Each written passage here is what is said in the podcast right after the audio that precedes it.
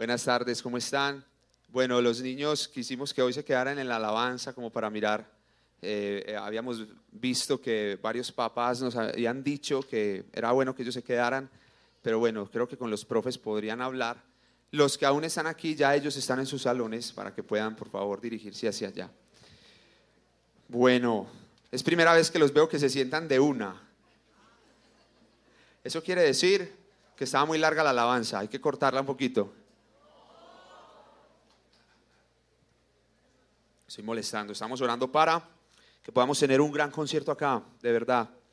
Estamos orando para eso, para que el Señor nos pueda mostrar todo eso. Antes de empezar, como todos saben, siempre empiezo honrando a mis pastores, Pablo y Claudia, eh, a mis compañeros de milicia, por decirlo así, a Daniel y Erika, a Estelita y a Lili, a mi esposa preciosa, que ella sabe que, gloria a Dios por tu vida, mi amor, te amo muchísimo, te honro. También quiero honrar a los muchachos de la cabina, les voy a decir el porqué. Ustedes han visto que hay por ahí varios trípodes, ¿sí los han visto? Ah, ya lo quitaron de acá, o sea, me estoy viendo mejor hoy, no Ellos eh, han, han hecho un trabajo muy interesante y por las redes sociales, hoy por YouTube, estamos tratando de hacer un experimento, por decir así, de que se puedan ver, de verdad, honro sus vidas, la manera en cómo editan los videos, también honro sus vidas, de verdad. Les quiero honrar delante de todos, qué bueno que le podamos dar un aplauso a ellos también. Dios les bendiga.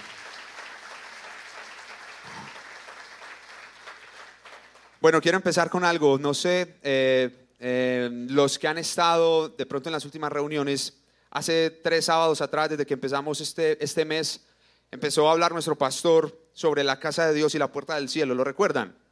¿Cierto? Que fue súper bacano como él nos llevó a, a, decir por qué amaba la iglesia. Y él tenía una, una frase que me gustó mucho y dice, amo la iglesia porque tengo a mi lado a una perfecta. ¿Lo recuerdan? ¿Cierto? Súper bonita esa frase. Luego, al otro sábado, eh, Daniel, Daniel eh, nos predicó sobre sé diferente, ¿lo recuerdan? ¿Cierto? Y él tiene una frase muy bacana, o sea, el Señor le dio una frase que era, Dios abrió puertas, Dios tiene un plan, pero eso sí, camina con él. Estamos haciendo como un recorder y ya se van a dar cuenta del por qué. Y hace ocho días, la doctora María Clara Rico, gran amiga, te amamos con todo el corazón, honramos tu vida, la de tu mamá, la de toda la familia, estamos con ustedes. Ella eh, dice eh, una frase muy especial que decía, Dios dice, yo sé lo que el temor hace en tu vida, elige creer y no temas. Era la frase que ella nos había dado, que estamos hablando sobre las emociones y sobre todo lo que eh, podía suceder en nuestra mente y en nuestro cuerpo. Como a mí me gusta unir frases, perdón, yo sé que es como lo mismo, pero a mí me gusta unir frases para saber el Señor para dónde nos quiere guiar y dónde nos quiere llevar esta tarde. Entonces yo uní las frases y dice así, amo la iglesia porque tengo a mi lado a una perfecta que me modela el comprender que Dios abrió puertas, que tiene un plan, pero eso sí, tengo que caminar con Él, porque Él sabe lo que el temor hace en mi vida. Elijo creer y no temer. ¿Cierto? Y dentro de esas frases había una palabra muy especial y es la elección. La elección.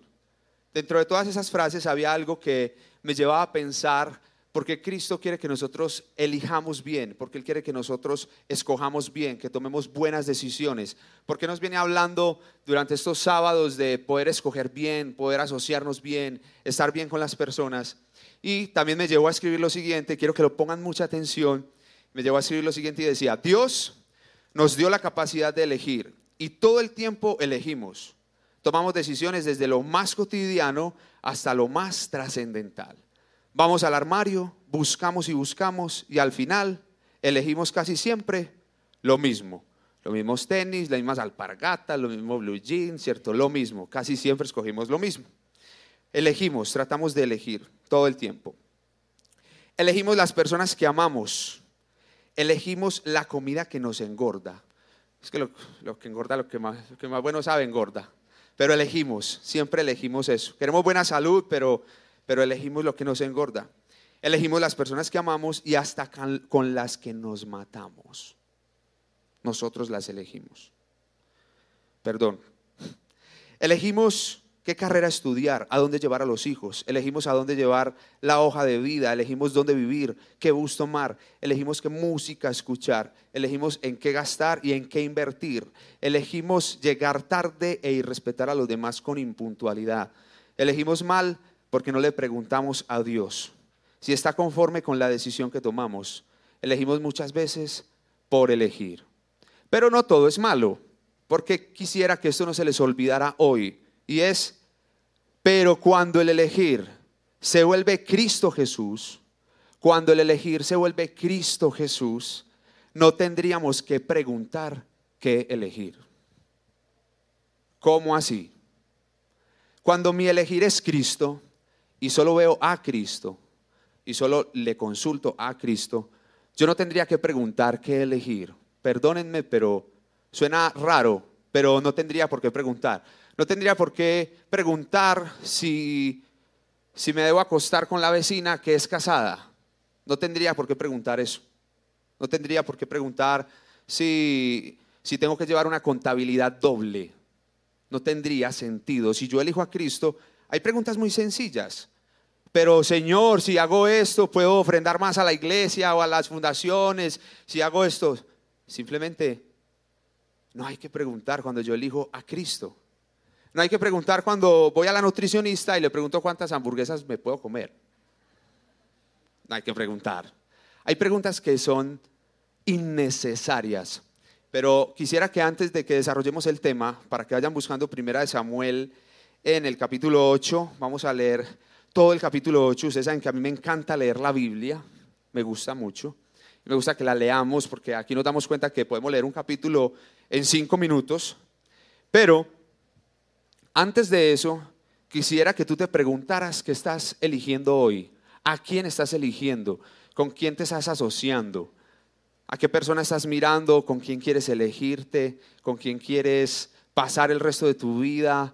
¿Con quién quieres hacer un negocio? ¿A dónde, ¿Qué quieres estudiar? Pregúntate todo eso y ponlo en la balanza de Cristo. De Cristo. ¿Vale? Todos ya lo tienen. Listo, lo vamos a leer. Es es muy chévere. Digamos que en este capítulo, antes de que lo leamos, Samuel, Samuel es un sacerdote de Israel, digamos que es un niño que fue apartado desde muy chico, digamos que desde que nació fue apartado para el Señor, pero Samuel dice que envejeció. Todos vamos a envejecer, o quién no. ¿Quién se echa? No mentiras. Todos vamos a envejecer. Samuel envejeció y dice que él le dijo a sus hijos, que tomaran eh, como las funciones de lo que él hacía. ¿A qué voy con esto? Antes de que leamos el pasaje. Samuel era el que juzgaba al pueblo de Israel. Él era el que impartía justicia, él era el que, entre comillas, gobernaba, porque en realidad el que gobernaba era el Señor. Pero a través de Samuel, el pueblo de Israel entendía y comprendía todo lo que Dios quería hablarles. ¿Estamos? ¿Listo? Entonces vamos a leer Primera de Samuel, capítulo 8, y dice así, dice, aconteció que habiendo Samuel envejecido, puso a sus hijos por jueces sobre Israel. Y el nombre de su hijo primogénito fue Joel y el nombre de su segundo Abías. Ahí ya tienen nombres para los que no saben cómo ponerle a los niños. Y eran jueces de Beerseba. Pero no anduvieron los hijos por los caminos de su padre. Antes se volvieron tras la avaricia, dejándose sobornar y pervirtieron el derecho, pervirtieron la justicia. Versículo 4. Entonces todos los ancianos de Israel se juntaron y vinieron a Ramá para ver a Samuel, o sea, donde vivía Samuel. Versículo 5. Y le dijeron, he aquí, tú has envejecido y tus hijos no andan en tus caminos. Por tanto, constitúyenos ahora un rey que nos juzgue, como tienen todas las naciones. Versículo 6 a la voz de 3, por favor. 1, 2, 3. Pero no agradó a Samuel esta palabra que dijeron, danos un rey que nos juzgue. Y Samuel oró a Jehová. Y dijo Jehová a Samuel, oye la voz del pueblo en que todo lo que digan, porque no te han desechado a ti, sino a mí me han desechado. Para que no reine sobre ellos, conforme a todas las obras que han hecho desde el día que los saqué de Egipto hasta hoy, dejándome a mí y sirviendo a dioses ajenos, así hacen también contigo. Versículo 9. A la voz de tres. Uno, dos, tres. Ahora pues, oye su voz, mas protesta solemnemente contra ellos y muéstrales cómo les tratará el rey que reinará sobre ellos. Lo que sigue es un espectáculo. De verdad. Nada parecido con la realidad actual. Se van a dar cuenta. Versículo 10. Y refirió Samuel todas las palabras de Jehová al pueblo que le había pedido rey. Dijo, pues, así hará el rey que reinará sobre vosotros. Tomará vuestros hijos y los pondrá en sus carros y en su gente de a caballo para que corran delante de su carro. Y nombrará para sí jefes de miles y jefes de cincuentenas los pondrá a sí mismo a que aren sus campos y cieguen sus mieses, y a que hagan sus armas de guerra y los pertrechos de sus carros. Ya les voy a decir qué es eso, eso me causó, pues ya les voy a contar. Tomará también a vuestras hijas para que sean perfumadoras, cocineras y amasadoras. Asimismo, tomará lo mejor de vuestras tierras, de vuestras viñas y de vuestros olivares, y los dará a sus siervos. Diezmará vuestro grano y vuestras viñas para dar a sus oficiales y a sus siervos. Tomará vuestros siervos y vuestras siervas, vuestros mejores jóvenes y vuestros asnos, y con ellos hará sus obras diezmará también vuestros rebaños y seréis sus siervos y clamaréis aquel día a causa de vuestro rey que os habréis elegido. Mas Dios no os responderá en aquel día. ¿Advertidos? Sí. Versículo 19 a la voz de tres. Uno, dos, tres. Pero el pueblo no quiso oír la voz de Samuel y dijo, no sino que habrá rey sobre nosotros. Y nosotros seremos también como todas las naciones, y nuestro rey nos gobernará, y saldrá delante de nosotros, y hará nuestras guerras. Y oyó Samuel todas las palabras del pueblo, y las refirió en oídos de Jehová, y Jehová dijo a Samuel, oye su voz, y pon rey sobre ellos. Entonces dijo Samuel a los varones de Israel, idos cada uno a vuestra ciudad. Qué caraduras estos muchachos. Bueno, les voy a explicar algo. ¿A qué quiero llegar con esto? Porque estamos haciendo acción de gracias. Y quisiera que nos fuéramos de acá con la mentalidad de que Samuel le sirvió a Dios durante toda su vida. Durante toda su vida. La Biblia dice que Samuel fue un siervo espectacular del Señor y durante toda su vida le sirvió. ¿Para quién? Él le sirvió a Dios, pero para beneficio de quién? Del pueblo. ¿Y qué hizo el pueblo cuando él envejeció? Literal. Mano, usted ya está viejito. No le da la vida. Sus hijos son unas... Y entonces, ¿qué vamos a hacer? Necesitamos un rey. Porque Jehová no nos sirve. Mira que todos los otros pueblos tienen, tienen reyes, más bacano. Y vea que esos reyes son meros guerreros y toda la cosa. Hasta ese momento, Dios era el rey de Israel. En, en el en el mapa de Dios no había un gobernante, no había, era Él, Dios. No había un gobernante, ni un sistema democrático, ni comunista, ni burocrático, ni nada de eso. Ni teocrático, sí, teocrático sí. Amén. Era Él el gobernante, no había otro. No había otro. Y me parece muy peculiar, se los quiero leer desde el versículo 11 en, en otra traducción me parece espectacular lo siguiente, como lo, lo traduce y dice, vea, ustedes quieren rey, ustedes quieren rey, vea pues. Así es como el rey va a gobernarlos. Les quitará a sus hijos para que se hagan cargo de los carros militares y de la caballería y para que le abran paso al carro real. O sea, impuso el servicio militar. Sí. Ese es el rey. Dios se los estaba advirtiendo. Los hará comandantes y capitanes y los pondrá a labrar y a cosechar y a fabricar armamentos también les quitará a sus hijas para emplearlas como perfumistas, cocineras y panaderas, para emplearlas. Ya no iban a trabajar para el rey de reyes, sino que iban a trabajar para un rey humano. Las iba a emplear. Se apoderará de sus mejores campos, viñedos y olivares y se los dará a sus ministros, los va a expropiar. Eso está ahí. Ahí está, vea. Además, les quitará sus criados y criadas y sus mejores bueyes y asnos, de manera que trabajen para él. Les exigirá una décima parte de sus rebaños y ustedes mismos les servirán como esclavos. Cuando llegue aquel día, clamarán por causa del rey que hayan escogido, pero el Señor no les responderá. Ojo, sí los va a oír. Pero ¿saben por qué no les va a responder? Porque ya respondió. Dios siempre responde. Siempre. Y siempre escucha tu clamor y mi clamor. Siempre lo escucha. Pero el hecho de que Él no respondiera ahí es porque Él ya había dado una respuesta.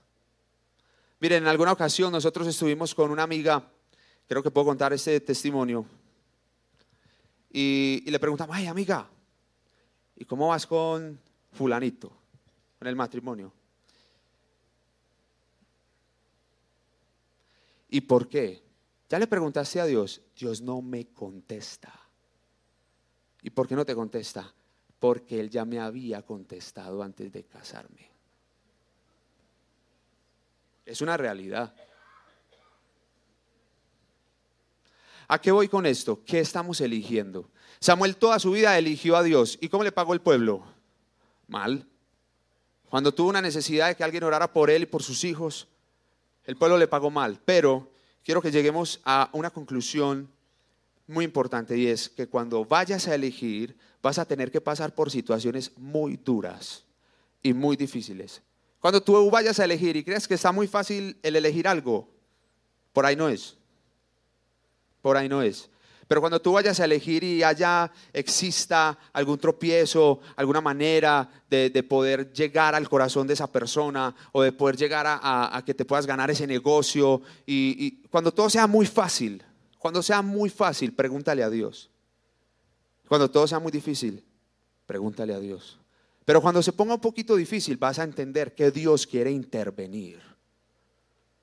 Él quiere intervenir. Miren, hoy estamos en el Parque Inflexión de nuevo. Nosotros como que nos enamoramos de ese parque.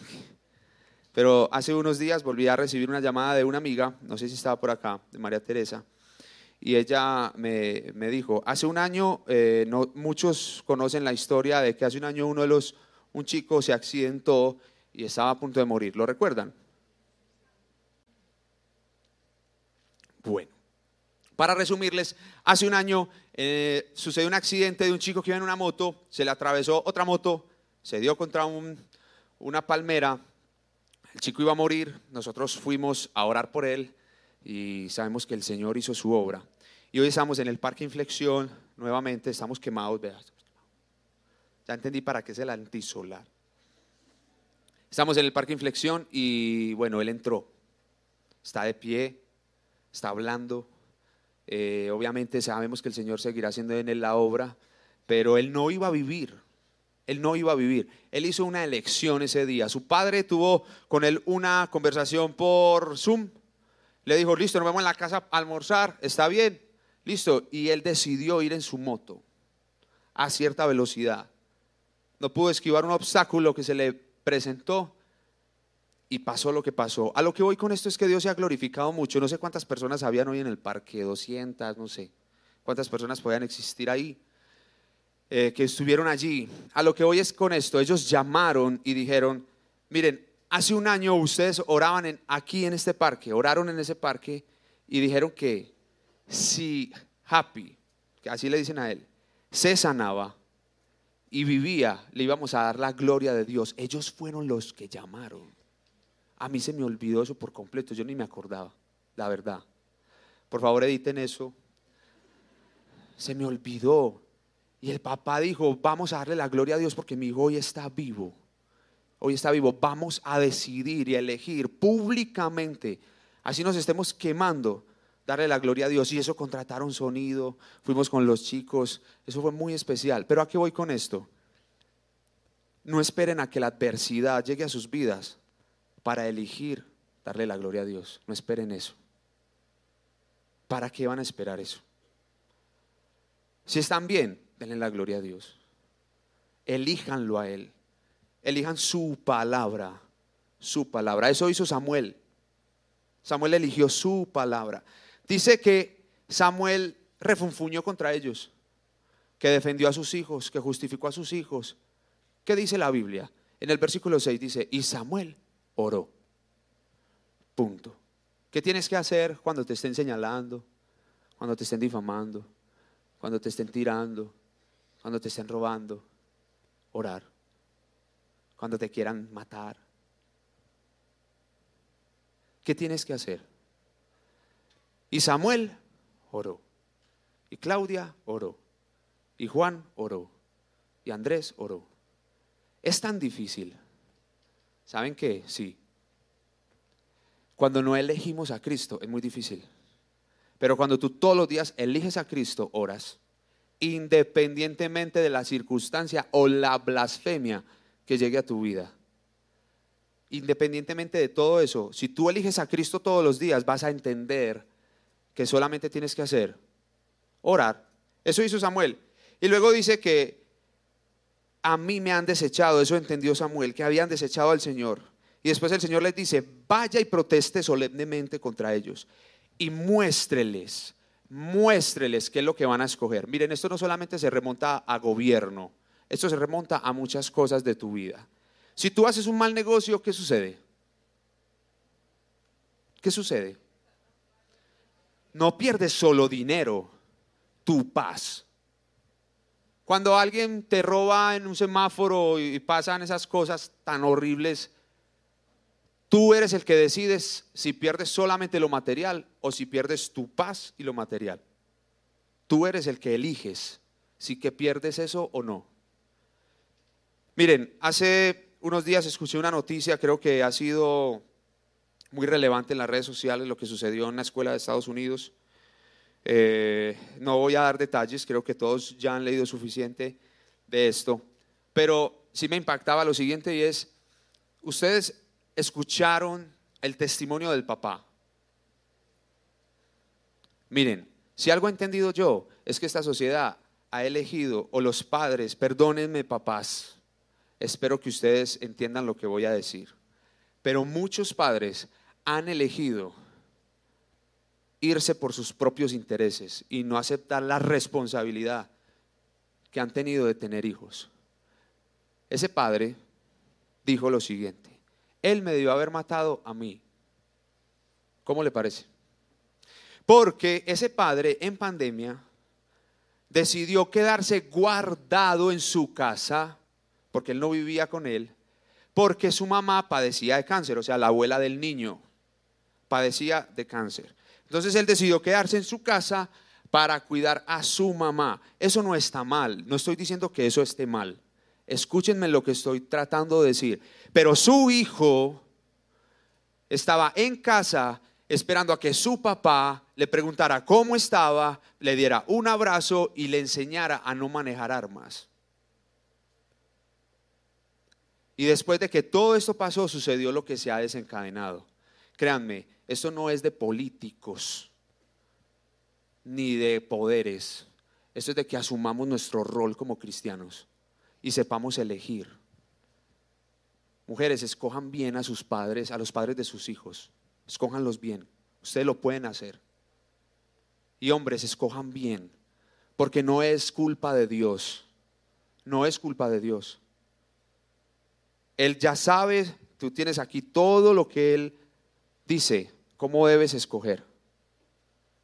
Y tú ya escoges y tú eliges. Él siempre muestra siempre muestra. Hay tres cosas que suceden muy relevantes en este pasaje, quiero decirlas rápidamente, y es, eh, la primera es que cuando tú eliges mal, te mueres en vida, te mueres en vida, ¿por qué? Porque te quita la paz, te hace esclavo, la angustia se apodera de tus dones y talentos, te pones tareas imposibles de alcanzar. Dos, te vuelves necio y solo pides y pides y pides y pides, te vuelves grosero, llevado de tu parecer, no te amanece la palabra de Dios, no te gusta, te vuelves un exigente de la vida y un merecedor de todo y te pierdes el privilegio de contemplar la hermosura de Dios. Miren, un necio nunca ve un milagro, nunca lo ve. No ve que cuando se levanta tiene pulso. Ustedes se pueden tomar el pulso ahí. Ahorita pasan allá afuera y les, le dicen a la doctora cuánto está en pulsación. ¿Ustedes qué hacen para tener un pulso sanguíneo? Usted ya va a tener pulso sanguíneo hoy a tales horas. No, eso es un milagro. ¿Ustedes saben cuántas personas desearían tener un pulso estable como el que tú y yo tenemos? Pero el necio no ve eso. Tres, cuando elegimos mal, Dios no te escucha. No te escucha. Y no te escucha porque Él sea malo o se iguale a nuestra bajeza infantil de decirte, ah, no quiso hacer eso, lero, lero, no te escucho, yo le dije, le advertí. No, es porque la bulla es demasiado. Voy a ser breve con algo. Samuel escogen a Saúl, rey de Israel, y Saúl, una belleza de rey. Una belleza. Nada más para contarles una de sus tantas bellezuras. Dios le envía a, un pueblo a conquistar un pueblo, le ordena que debe exterminar el ganado de ese pueblo. Vea. Pero eso es un marrano, eso no es un Espere, espere. yo dije ganado, no marrano.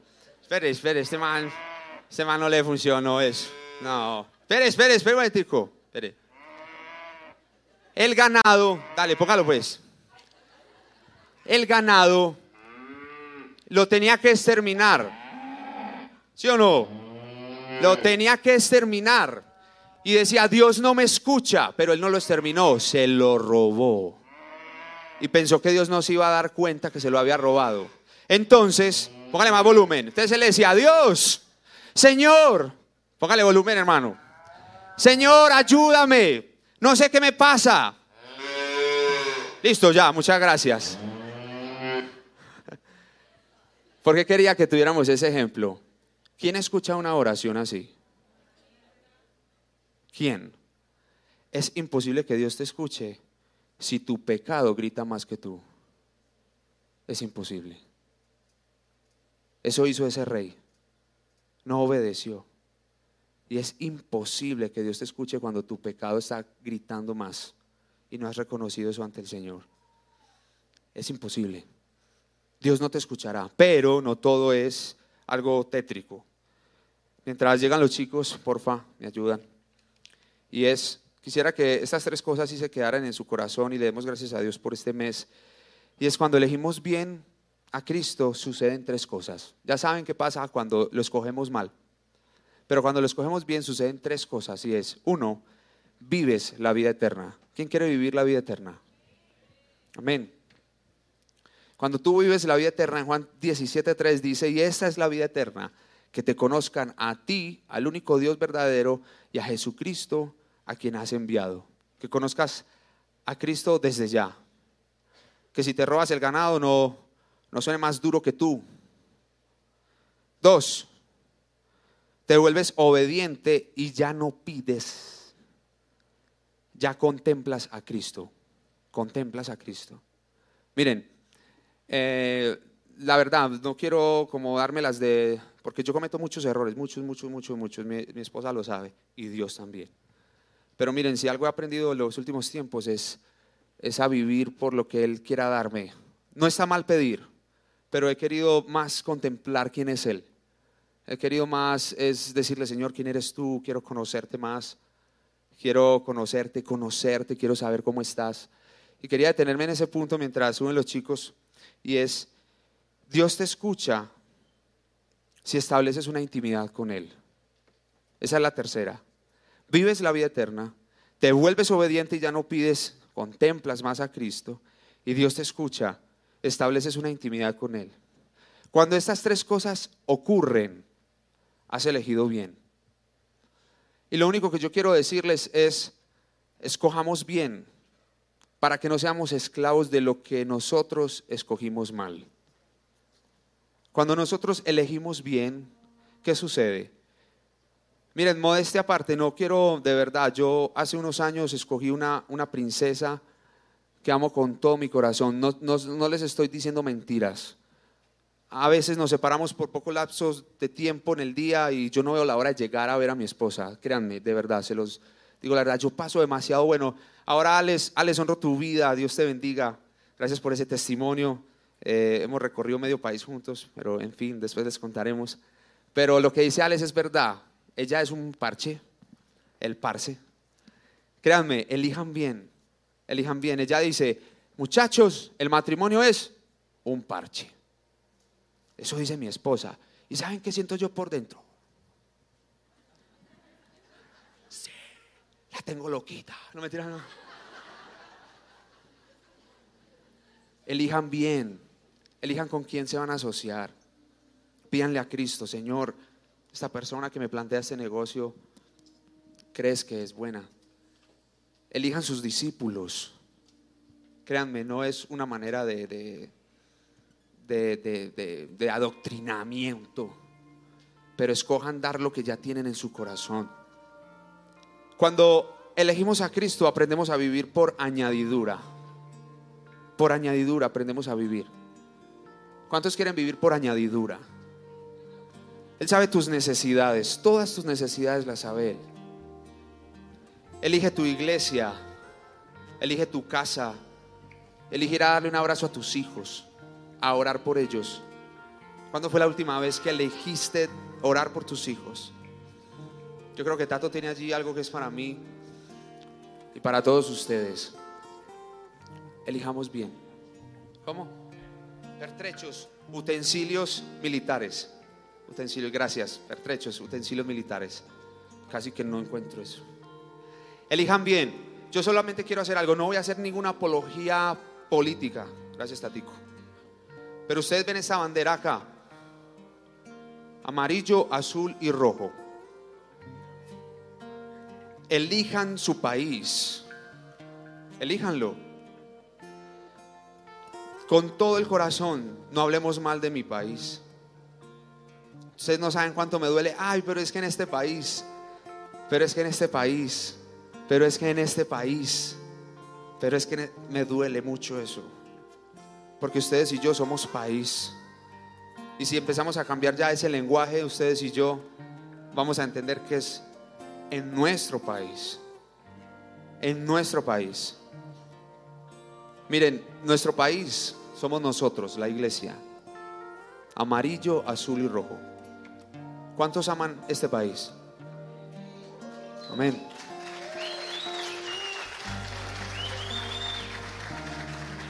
¿Qué tal si te pones de pie y oramos por nuestro país? Dios no quería tener un gobernante, que tuviéramos un gobernante. Él no quería eso. Aún así, aceptó las peticiones que le habíamos hecho. Pero está en tus manos y en tus convicciones como cristiano elegir tu país. Elige tu país. ¿Qué tal si ustedes en un acto de amor alzan sus manos hacia esta bandera y empiezan a orar cada uno como desea? Señor, en el nombre de Jesús, oramos por nuestra nación. Tú no te equivocaste cuando nos dejaste nacer en esta nación, en este país lleno de naturaleza hermosa, de gente buena, de gente trabajadora. Señor, amamos nuestro país. Te queremos pedir que nos perdones cuando criticamos nuestra nación. Lo amamos, Dios. Y desde esta esquina de Medellín queremos orar por nuestra nación orar por nuestras cordilleras, Dios, por nuestros ríos, nuestros departamentos. Tú nos los diste y somos colombianos y los amamos. Y si hay algún extranjero en este lugar, te pedimos que ores porque este también es tu país. Te queremos abrazar como buenos anfitriones. Padre, en el nombre de Jesús, oramos por este amarillo, azul y rojo. Tú sabes que mañana hay una jornada muy especial, pero nada nos va a quitar el sueño independientemente del que quede en el poder ejecutivo, tú nunca dejas de ser Dios. Tú eres Dios y nunca dejas de ser Dios, independientemente de lo que pueda suceder, Señor. Te bendecimos, te adoramos, te glorificamos y te pedimos que sanes nuestra tierra, que seamos agentes sanadores de nuestra tierra, Señor. Y gracias porque tú nos elegiste, porque fuiste a la cruz porque fuiste a la cruz por nosotros y tú nos elegiste. Primero, Señor, que nosotros a ti. Bendice nuestra nación, bendice los hogares aquí representados.